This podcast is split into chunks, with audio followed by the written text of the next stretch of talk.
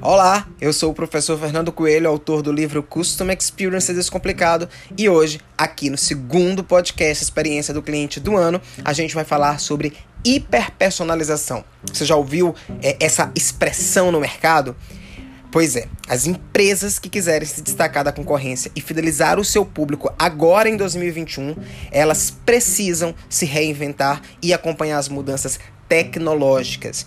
E hoje a gente fala que o dado é o novo petróleo e todas as empresas, elas têm uma camada de dados enorme à sua disposição e esses dados, eles dizem muito sobre os seus clientes.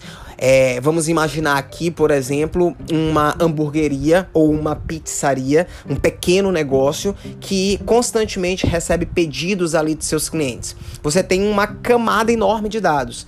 Quem é esse cliente, onde ele mora, qual é o aniversário dele, qual é o e-mail, qual é o telefone, se ele compra no cartão, se ele compra no dinheiro, qual é o sabor que ele pede, quantas fatias ele pede, qual é o produto que ele sempre solicita? E o que, que você está fazendo com esses dados.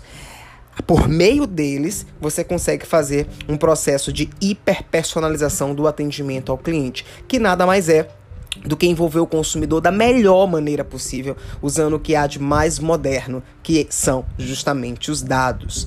É, você pode utilizar esta informação ao, a seu favor e criar ali uma série de ações, uma série de é, é, campanhas de cross-sell, é, de CRM, de marketing de atração, de call to action, que é levar o cliente para a ação de remarketing. Então, esse ano, se você é pequeno ou médio empreendedor, invista em hiperpersonalização, é, analise os dados que você tem no seu negócio e é, as suas vendas. Criações de relacionamento, criações de cross-sell, criações de marketing e de vendas para potencializar os seus negócios.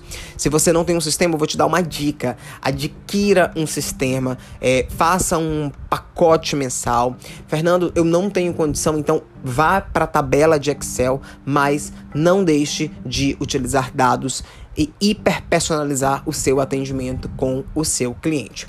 Essa é a minha dica desse podcast de hoje e até a próxima. Gostou? Então segue a gente, compartilha com o seu amigo empreendedor e vamos juntos.